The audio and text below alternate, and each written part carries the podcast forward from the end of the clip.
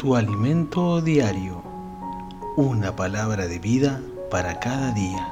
Libro de Deuteronomio, capítulo 30, versículos 11 al 14. Este mandato que te entrego hoy no es demasiado difícil para ti, ni está fuera de tu alcance. Está en tus labios y en tu corazón para que puedas obedecerlo.